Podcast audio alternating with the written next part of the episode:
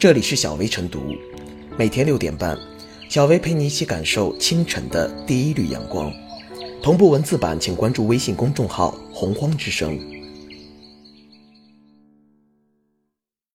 本期导言：近期在山东、福建等地兴起了一种名为“共享护士”的医疗模式。客观而言，此种新兴的共享服务满足了某些特定的老年或者受伤患者在家看病、在家治病的需求，颇受用户青睐。但由于缺乏相关规范和政策护航，存在一定的医疗风险。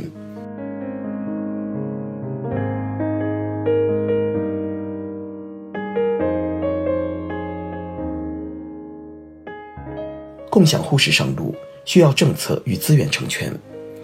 治病输液可以足不出户，这很早就是社会对于舒适医疗的憧憬与期待。更何况，预计到二零二零年，我国独居和空巢老人将增加到一点一八亿人左右，这部分群体将更需要上门医疗服务。目前看来，尽管共享护士的收费比医院的标准要相对高一些，但社会的强需求决定了这个领域确有发展的必要。不过，当前关于共享护士的诸多相关讨论，已经触及到了一些不容忽视的问题。共享护士之路要走好，还有不少难题待解。首先，共享护士上门服务突破了目前护士职业的有关规定，处于制度上的模糊地带。其次，上门医疗服务不比一般家政服务，其对安全和专业有着极高的要求。那么，这种新型服务关系中的医患风险如何控制？再者，共享护士要实现红利的最大化，必然需要充足的护士资源做支撑。在当前护士资源整体供应不足的背景下，这种模式能走多远？是否会冲击现有医疗机构的正当医疗秩序？客观上说，当前共享护士制度空白、风险责任承担不明等担忧，几乎是所有创新模式都共同面临的问题。因为创新往往都会跑在现有制度前面，相关规范较之于创新成果呈现出一定的滞后性，有其的必然性。另一方面，医疗作为一个高风险、高专业度的领域，制度规范不能落后于创新太久。如果一味以不合规的理由将共享护士的创新之路堵死，当然不够理性。因此，综合考虑其现实需求与风险存在，相关制度的建设宜早不宜迟，不应等问题来倒逼。就如网约车的发展一样，即便解决了合法性问题，也不等于围绕共享护士的所有问题都迎刃而解了。比如，未来若共享护士模式在制度层面打开了口子，平台又如何被监督？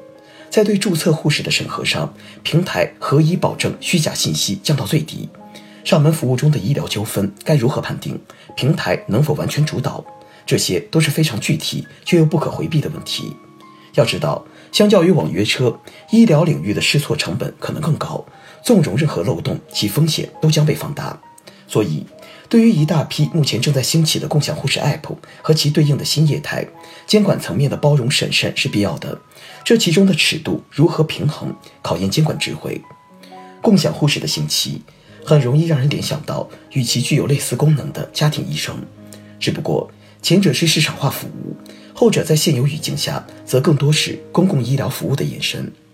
一定程度上，共享护士成了互联网创业的新热点，就在于原本可由家庭医生承担的责任，目前还处于缺位状态。这两者都必须建立在一定规模的护士、医生资源的基础之上。而目前来看，我国在这方面的资源供给恰恰是软肋。有统计数据显示，世界上大多数国家的护士占总人口的比重约为千分之五。而我国只有千分之一左右，总计尚有百万名护士的缺口，因而，不管是推进家庭医生，还是共享护士，专业护士和医生的培养与职业激励都值得尽快跟上。一方面是社会的现实需求，一方面是解决现实需求的方式仍面临着诸多挑战。唯一的破解之道，只能是直面问题，对症下药，多措并举，通过优化后者来实现对前者的更好满足。共享护士目前面临的尴尬，就应该坐入史观。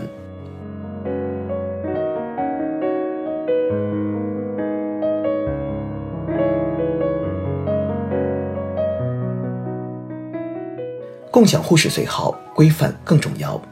长期以来，患者对更方便的医护服务的需求与医院有限医护资源的矛盾，构成了医疗领域的一大痛点。所以，医护上门服务。肯定有很大的市场需求，尤其对一些行动不便、慢性疾病或者骨折的患者，躺在家里打针换药，当然要更方便、舒服得多。更何况，预计到二零二零年，我国独居和空巢老人将增加到一点一八亿人左右，这部分群体将更需要上门医疗服务。共享护士其实并非新鲜事物，这项服务已存在了若干年，但这项服务并未大面积铺开，自有其客观原因。最根本的原因是没有建立这方面的行业规范，所以各方面均持以审慎的态度。毕竟人命关天，这个缺失的行业规范首先体现在制度障碍上。根据2008年实施的《护士职业注册管理办法》第二条规定，护士经职业注册取得护士执业证书后。方可按照注册职业地点从事护理工作，而共享护士网约平台的签约护士接受平台派单为公众提供上门服务，却属于在注册的职业地点以外从事护理工作。二零一三年三月，上海市卫计委就曾明确表示，护士跟网约平台签约的问题涉嫌违规。其次，护理也是一个非常专业，同时也是人命关天的领域，比如在家打点滴，医疗用品如何保证安全？消毒与隔离措施有没有？打点滴过程中发生药物反应又该如何解决？医疗废弃物怎么处理？等等，有一大堆棘手的问题隐藏在浮冰之下，没有明确的行业规范出台，共享护士的存在就是一个潜在的隐患。有关专家说，患者护理需求分不同层次，而共享护士专业水平和能力差异较大，工作经验一两年到十余年不等。若是复杂病症，让经验尚浅的护士提供服务，可能出现医疗风险，责任难以界定。所以，若想要共享护士推行开来，相关职能部门必要先行明确规范与监管，建立可行的行业规范，使之法律化和透明化。不能像其他的共享产品一样，等娃长大了，翅膀长硬了，才给他套上龙头，那就迟了，难管了。行业准入标准和法律监管预先设立，才能保障新医疗模式健康发展。相关制度要及早出台，对新型医疗服务加以管理，如将定点机构执业改为定区域执业等，适应护理市场发展和民众健康需求。目前，北京、广东等地区已出台探索护士多点执业的规定。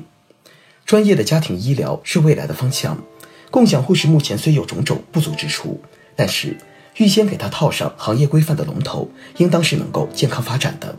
未雨绸缪，方能开出繁盛之花。